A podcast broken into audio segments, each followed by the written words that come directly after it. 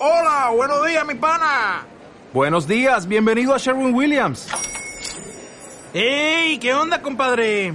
¿Qué onda? Ya tengo lista la pintura que ordenaste en el ProPlus app. Con más de 6.000 representantes en nuestras tiendas listos para atenderte en tu idioma y beneficios para contratistas que encontrarás en aliadopro.com. En Sherwin Williams somos el aliado del PRO.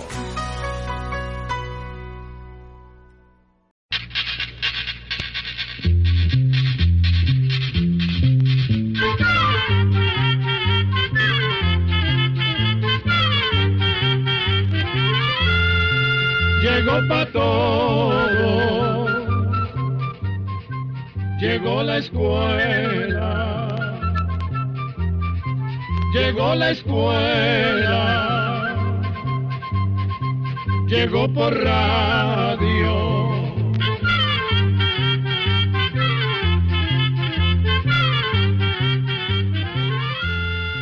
El Instituto Centroamericano de Extensión de la Cultura presenta su programa Oigamos la Respuesta. Compartiremos con ustedes las preguntas de nuestros oyentes y daremos las respuestas a sus inquietudes. Mándenos sus preguntas al apartado 2948-1000 San José, Costa Rica. También puede enviarnos sus preguntas al correo electrónico icq.org o encuéntrenos en Facebook como Oigamos la Respuesta. O llámenos por teléfono, código de área 506, número 2225-5338 o 2225-5438 Amigos, ¿cómo están ustedes? Con el placer de costumbre, de nuevo nos encontramos en una edición más de... Oigamos la respuesta con nuestro lema, comprender lo comprensible es un derecho humano. Y en el programa de hoy nos pregunta, ¿qué puedo hacer para que no se mueran los pollos? ¿Conoce usted cómo se expanden los olores? ¿Quién fue la primera mujer que dirigió una película en la época en la que el cine apenas comenzaba? Acompáñenos y descubra las respuestas a estas y más preguntas en nuestra edición de hoy. Y bien amigos, iniciamos ya nuestro programa. Y tenemos la consulta que nos envía el señor Lucho Guevara desde San Pedro Mazahuat en La Paz, El Salvador. Nos pregunta Don Lucho. ¿Cómo se expanden los olores? Escuchemos la respuesta. Le vamos a decir a don Lucho y a todos nuestros oyentes que todas las cosas que existen en la naturaleza están formadas por partecitas diminutas llamadas moléculas. Las cosas que huelen sueltan al aire unas moléculas muy pequeñas, livianas y que se disuelven en grasa, conocidas como moléculas olorosas. Las moléculas olorosas se desprenden de las cosas que las producen y se van en el aire. Para que una cosa huela, debe ser capaz de soltar moléculas olorosas para que estimule nuestro olfato.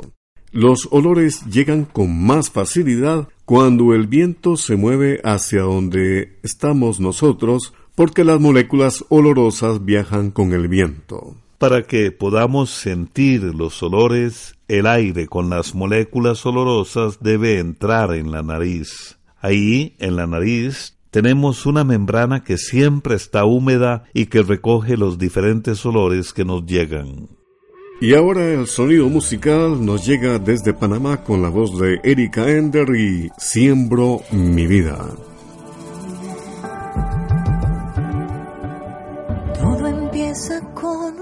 Semilla. Todo va creciendo de la forma en que se cuida. Todo se transforma cuando el amor brilla. Yo quiero pisar dejando huella. Quiero a cada paso hacer historias que se quedan. Y mientras mis sueños cumplen cada meta, volverme aire con el que todos puedan respirar, volverme agua y ser eternamente un manantial, volverme vida desde que nunca más se acabará, volverme aire, volverme vida. Quiero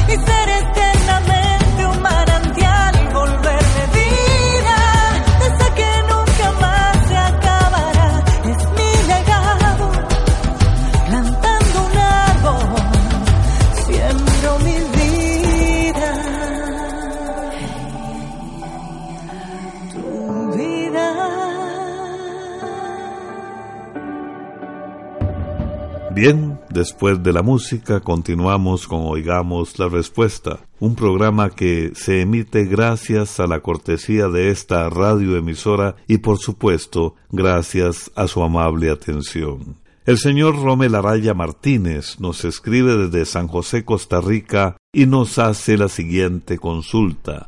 Quiero saber más acerca de Alice Guy Blaché, una mujer que inventó el cine, pero fue olvidada por el hecho de ser mujer. Oigamos la respuesta. Alice Guy Blaché fue la primera mujer que dirigió una película en una época en la que el cine apenas comenzaba. Esta mujer tuvo la visión de entender qué era el cine y las enormes posibilidades que tenía. Pero, tal y como usted lo dice, el nombre de Alice Guy Blaché ha sido injustamente olvidado solo por el hecho de ser una mujer. Alice Guy nació en un barrio de París, Francia, en 1873 y falleció en Nueva Jersey, Estados Unidos, a la edad de 94 años. Siendo muy joven, Alice Guy Blachet empezó a trabajar como secretaria del fotógrafo León Gamont y allí aprendió lo que para entonces se sabía de la técnica de hacer películas. En el año de 1896, cuando Alice tenía 23 años, escribió y produjo su primera película, fue la primera en el mundo que contaba una historia, pues las películas que se hacían en esa época tan solo mostraban escenas muy sencillas. A partir de entonces, Alice Guy Blaché se dedicó a dirigir y producir películas. En marzo de 1907, Alice se casó con un camarógrafo y se fue a vivir a los Estados Unidos. Con él fundó una empresa productora de películas llamada Solax y se dedicó al trabajo que le apasionaba. Se calcula que hizo un total de mil filmes entre los que había películas del oeste, comedias, dramas y hasta películas de ciencia ficción. Una de las películas de Guy que vale la pena mencionar fue La vida de Cristo, que duró 30 minutos, algo excepcional para esa época. También se usaron 25 decorados y más de 100 personas que actuaron como extras. Pero la vida de Alice cambió debido a un complicado divorcio en el que perdió su empresa productora y que la llevó de regreso a Francia en 1922. Ese hecho la afectó mucho y dejó de trabajar en el cine. Desde 1940, Alice Guy vivió con su hija y dedicó los últimos 30 años de su vida a buscar sus películas extraviadas en Francia y Estados Unidos. Falleció en un asilo de ancianos en Nueva Jersey y su nombre acabó por olvidarse. Los libros de historia del cine redujeron sus méritos, pues señalaron que era solo una secretaria, o que los autores de sus filmes eran algunos directores de fotografía, pues en aquella época se suponía que una mujer no podía haber hecho todo aquello. A pesar de la gran cantidad de filmes que produjo esta gran directora, solo se han logrado recuperar poco más de 100. Del resto de obras queda constancia en cartas, periódicos y libros de la época.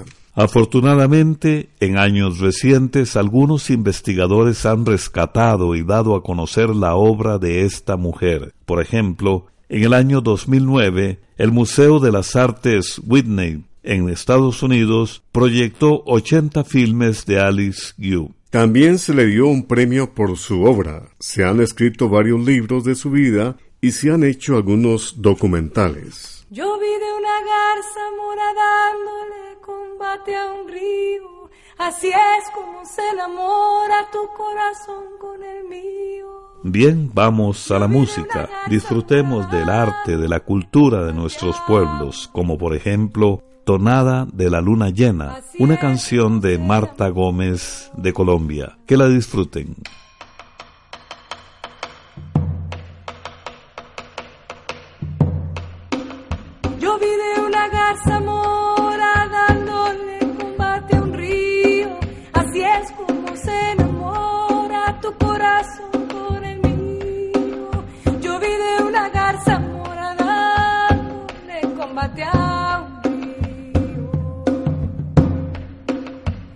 Es como se enamora. Así es como se enamora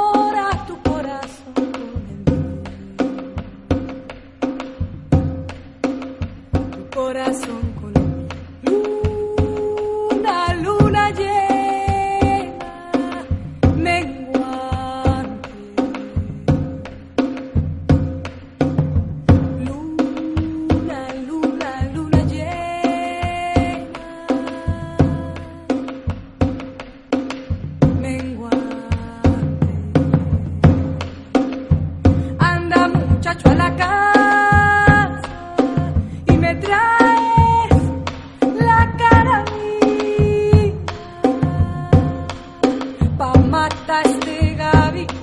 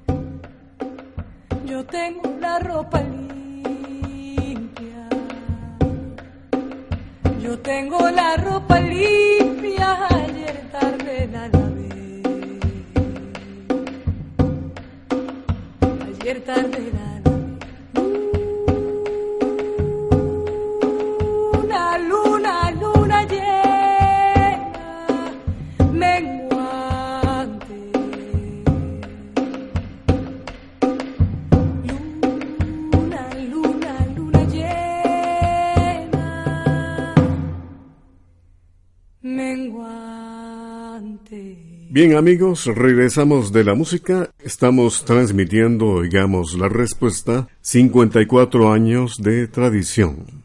Tengo un criadero de pollos, pero me ha ido mal. Dos veces he intentado criar 30 pollos y solo me quedan dos vivos. ¿Qué puedo hacer para que me queden más? Cuando nacen los pongo en un lugar seguro para que no se los coman otros animales. Los empiezo a soltar a los 15 o 22 días de nacidos, pero se van muriendo. Los reviso y no tienen mordeduras ni picaduras. Deseo saber por qué se mueren y qué puedo hacer para que me peguen. Es la pregunta de el señor Norvin Chavarría que nos ha hecho su consulta vía telefónica desde Fósforo, Upala, Alajuela, Costa Rica. Escuchemos la respuesta. Lamentablemente, don Norvin, le vamos a decir a usted y a nuestros oyentes que para nosotros es muy difícil saber por qué murieron sus pollos, porque pueden haber muerto por diferentes razones. Sin embargo, conversando con un experto en la cría de pollos, nos dijo que lo más probable es que murieran por una enfermedad que se llama coccidiosis. Esta enfermedad es producida por un microbio y afecta principalmente a los pollos pequeños, aunque también puede afectar a los grandes. La coccidiosis se transmite por las cuitas y como los pollitos cuitean por todos lados, la enfermedad puede pasarse fácilmente de un animal a otro. Cuando los pollitos tienen coccidiosis, les da diarrea y las cuitas se ven muy líquidas y a veces con sangre. Para hacer una cría de pollos es indispensable mantener todo muy bien desinfectado para evitar el contagio de enfermedades. Se deben desinfectar las paredes y el suelo del lugar donde se van a tener los pollos. También es necesario mantener muy limpios los comederos y bebederos. Lo que el experto les recomienda es desinfectar muy bien el lugar donde van a tener los pollitos antes de echar una nueva camada. Puede desinfectar usando yodo o amonio cuaternario que se consigue en las veterinarias. También puede echar cal en el piso del gallinero. Una vez que ha desinfectado muy bien el lugar, se recomienda poner en el suelo una cama de acerrín o cascarilla de arroz que debe cambiarse una vez a la semana. La cama de acerrín sirve para que los pollitos se mantengan calientes, porque los pollitos pequeños son muy delicados y necesitan estar en un lugar caliente y abrigado donde no peguen corrientes de aire. Otro cuidado que hay que tener es evitar la humedad, porque si los pollitos se tienen en un lugar muy húmedo, se enferman fácilmente. Si el lugar donde tiene los pollitos es muy frío, se recomienda poner lámparas o bombillos para que se mantengan calientes. Esperamos que, siguiendo estos consejos, tenga éxito en su próxima camada de pollos. Además, le estamos enviando un folleto que se llama Las principales enfermedades de las gallinas y que pensamos que le puede servir. Este folleto se lo podemos mandar a todos los oyentes que nos lo soliciten.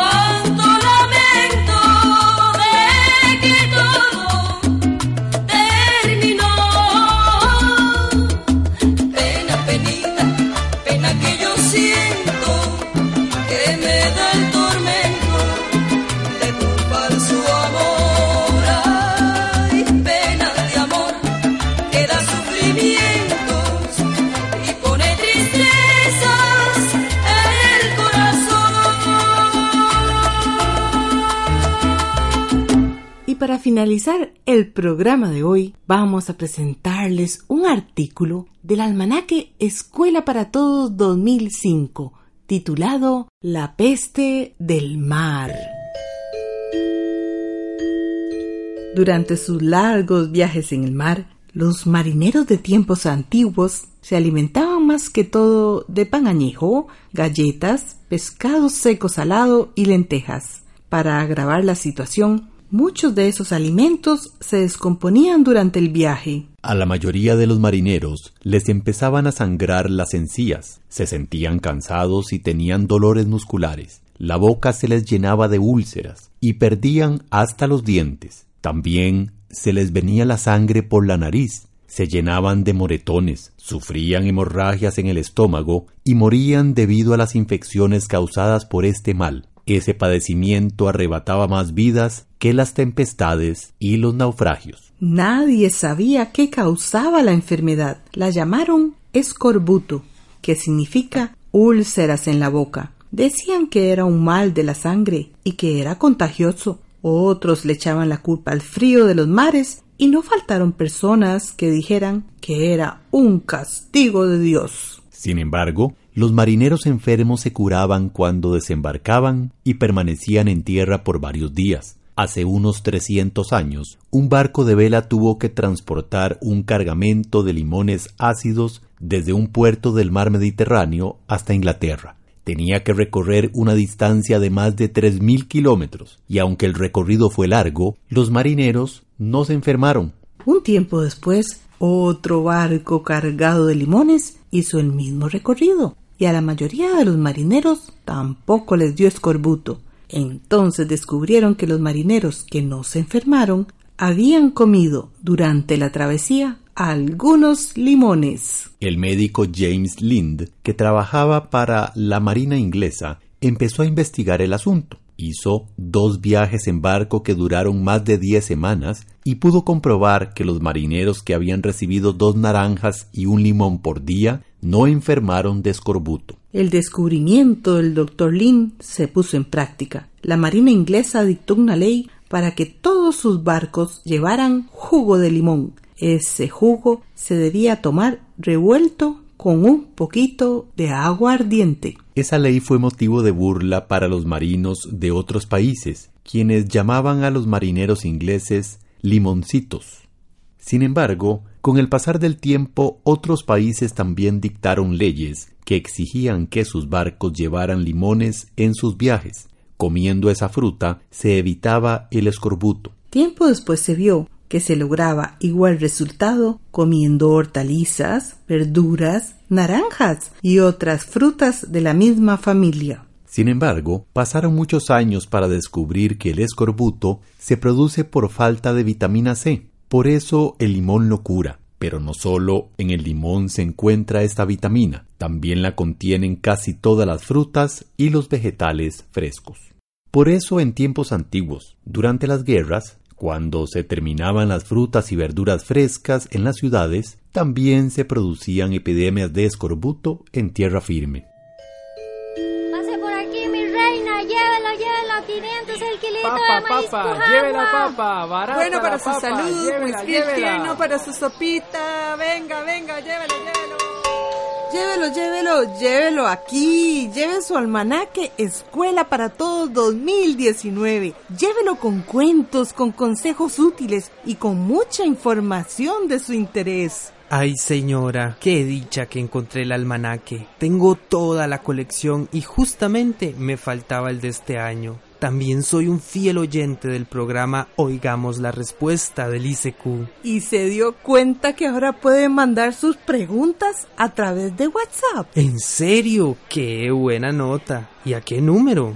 El número es 8485-5453 y como en Centroamérica cada país tiene su código de área, cuando guarde el número en su teléfono, agregue el código más 506 al inicio. Al inicio, ¿qué es eso del código? Es muy fácil, es agregar el signo de más, seguido de los números 506 y luego el número de teléfono. Entonces, el número completo es más 506-8485-5453. Uy, señora, ¿podría repetírmelo otra vez, por favor? Por supuesto, el número es el signo de más 506-8485-5453. Y dígame una cosa, señora, ¿también se pueden hacer llamadas por este nuevo número?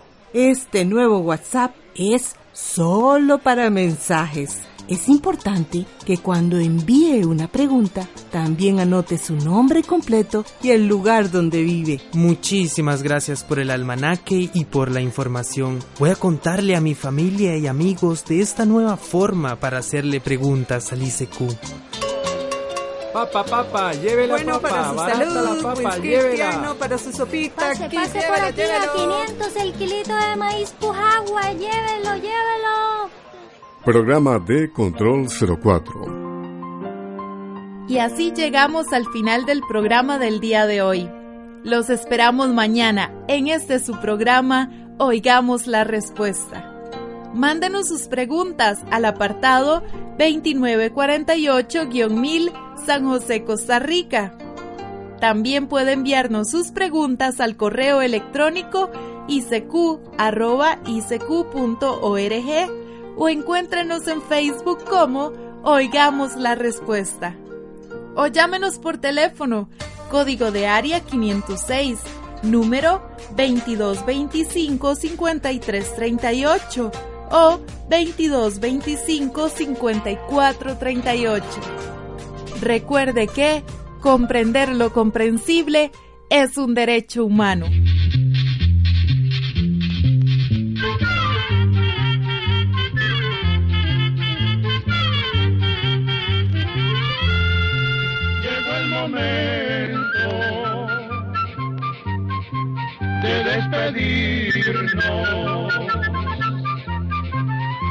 La escuela, se va cantando